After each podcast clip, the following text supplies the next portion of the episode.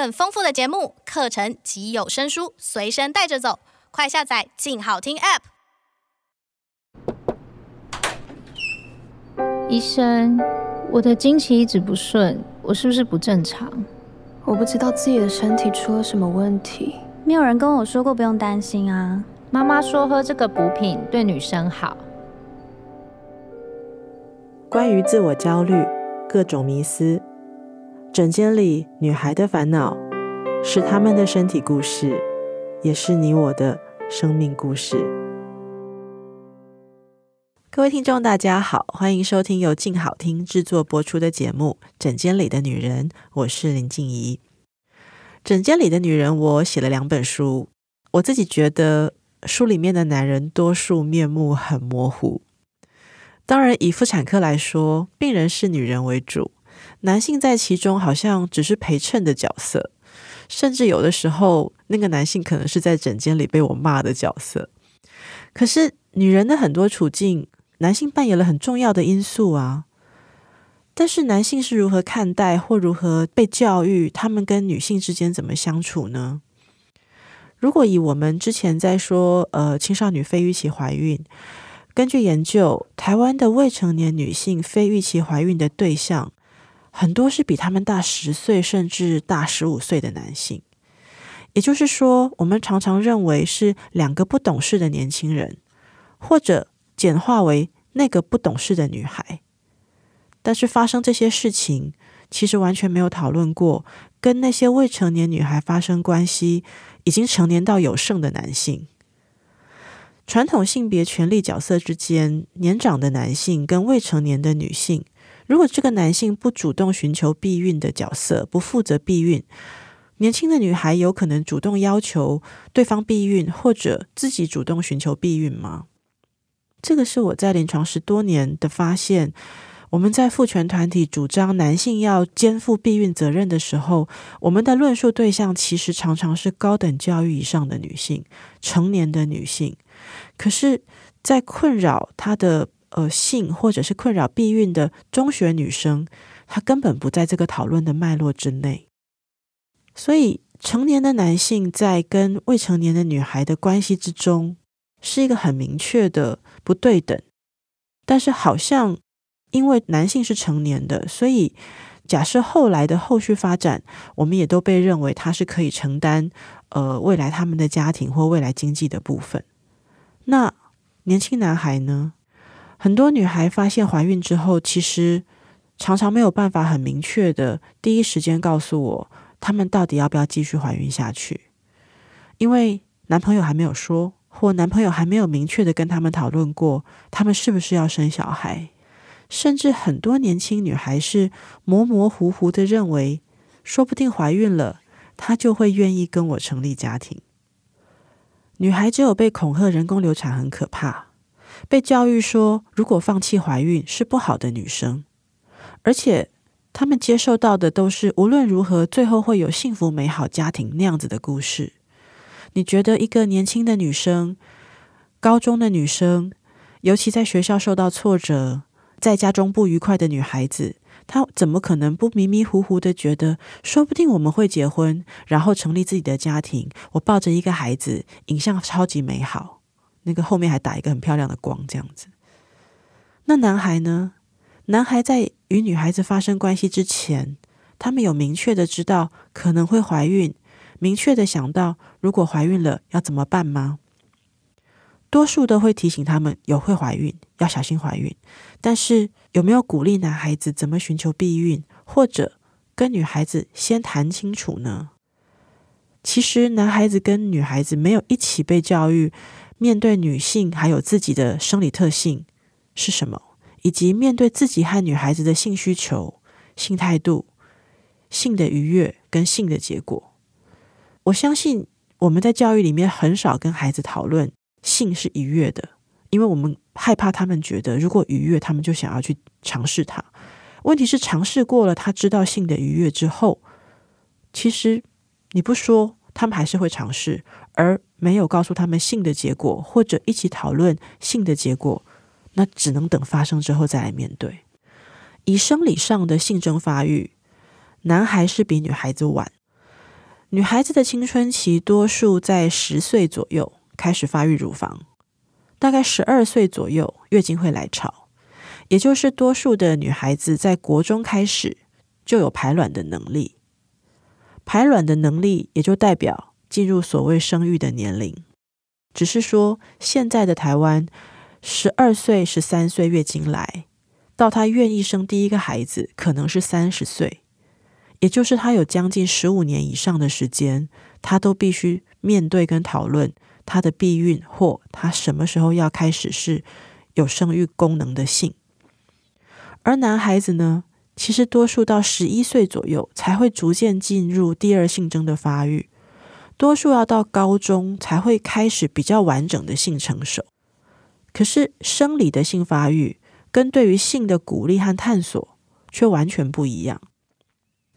我常常看到小男孩的父母非常乐意鼓励小男孩去牵小女生的手，表现出追求的样子，会去问他的儿子说：“你有没有喜欢班上的女同学啊？你要不要带她来家里呀？你要不要送礼物给她啊？”是非常积极鼓励，即使在性征还没发育的男孩子去追求小女生，去尝试跟小女生牵手。而小女孩的父母呢？常常都说：“谁敢追求我女儿，我打断他的腿。你竟敢牵我女儿的手，你给我试试看。”这完全显示了我们对于男孩跟女孩在性别追求角色上的设定，就是鼓励男生不断的追求，没有情感的抒发跟沟通，可是你可以盲目的、不顾别人感受的去追求，甚至粗暴的。男孩在成长过程也没有被支持过，他可以示弱。诚实的告诉你，我做不到。诚实的告诉你，其实我能力不够，可不可以给我一点时间？甚至男孩在成长过程，如果表现出柔软，表现出脆弱，表现出愿意倾听的样子，反而会被责怪他不够男子气概。我们都听过一句话：“你是男生诶，你怎么可以哭？你是男生诶，跌倒要赶快站起来。”没有错，这是在积极鼓励男性。能够为自己的身体负责，可是我们都完全忽略了，当他没有办法诚实的把自己心里的感受谈出来，或者被鼓励，你可以倾听，你可以温柔，那他跟女孩的相处，或甚至未来跟别人的相处的过程中，他到底要怎么样可以成为一个好好沟通，然后讨论如何负责的男孩呢？诊间里的女人第一集有一个十六岁的女孩，她瞒着家人，跟还在当兵的男朋友偷偷去诊所产检。她带着充满期待的眼神跟我说：“林医师，我告诉你哦，我怀孕了。我男朋友说不要讲，等怀孕到很大的时候，我们就可以结婚，我就可以生我们的 baby。”我花了一点时间，才劝他答应我，告诉他的家人。让家人去跟男生的家人好好谈一谈。男孩的家庭一开始也说好，让女孩继续怀孕下去，然后让他们结婚。通常事情走到这里，就是大家觉得哦，好，这是一个好的结果，因为这叫做愿意负责。这样所谓的愿意负责，比最终决定放弃怀孕的男孩，好像比较不会被责备。这个当兵中的二十岁男生答应结婚，就是他能做的最大的负责了。但是他真的能够承担吗？女孩非常开心，他跟我说：“林师，他妈妈让我住到他们家里去。”诶，对多数的女生来说，这个动作叫做被接纳。不只是未成年的女孩会这样，成年的女性，甚至社会经济地位不低的女性，也会把。这样子叫做被男生家接纳，认为是非常重要的事。呃，不要让未来的婆婆不高兴，这一直是台湾女性莫名其妙的紧箍咒。我甚至听过已经是教授身份的女性劝年轻女孩说：“没关系，不要让婆婆不高兴，你就忍耐就好。”那未成年的女孩当然更在这个魔咒里面。后来不到两个月，女孩在男孩家跟男孩的家人发生争吵，被推倒在地上，送到急诊室。然后这个男孩的妈妈说：“我怎么知道是我儿子的小孩？他跟我儿子的朋友也很好啊。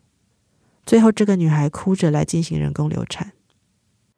男孩呢，在女孩催生的过程，他完全没有出现在医院过。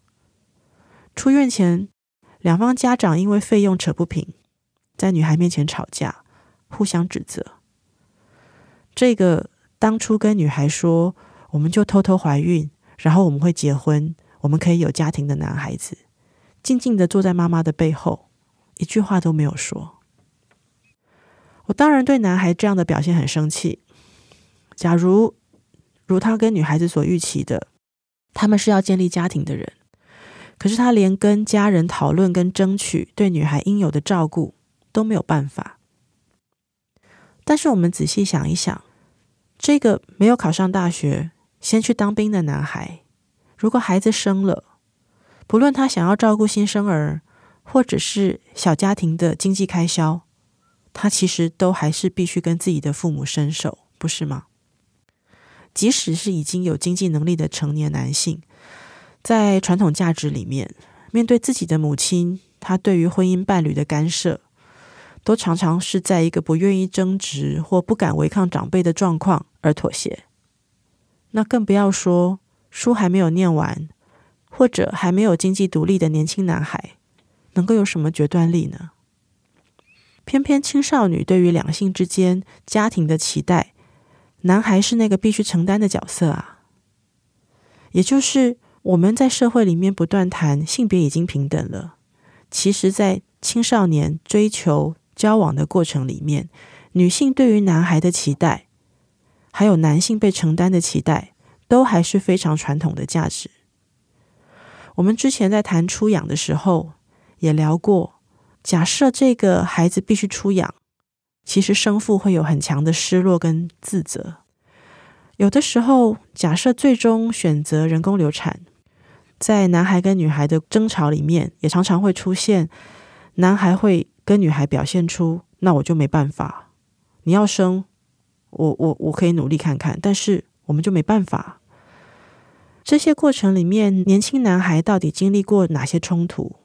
或者他最后选择逃避，其实从来没有人跟每一个年轻男孩讨论过。在非预期怀孕之下，去选择跟那个男孩结婚，把小孩生下来，或者在家长的压力之下终止了这个怀孕，这些选择在青少女来说，她几乎很少有自主权。可是回过头来看，对于那个说说起来是自己血缘的胚胎，男孩能够自主的选择权也非常少，也就是我们所说的年轻男孩跟女孩，在性的探索以及后来怀孕这整条路上，最后都会回到最传统的对于男性跟女性的刻板印象或要求。我一直觉得在妇产科。过去我好像都照顾的是女孩子，而那个所谓肇事的男孩，常常都站在女孩子的身后，甚至就躲在靠近门诊门的旁边，头都不敢抬起来。问题是，发生完这件事之后，男孩心里面是不是受伤的，以及他如何面对以后跟女孩子之间的关系，甚至他有没有机会寻求。比较正确的跟女孩子之间的相处，以及他们如何规划未来的生育跟性，仔细想一想，我们好像从来没有帮过他。我们今天先聊到这里，谢谢各位的收听，也请持续锁定由静好听制作播出的节目《枕间里的女人》，我们下次见。想听爱听，就在静好听。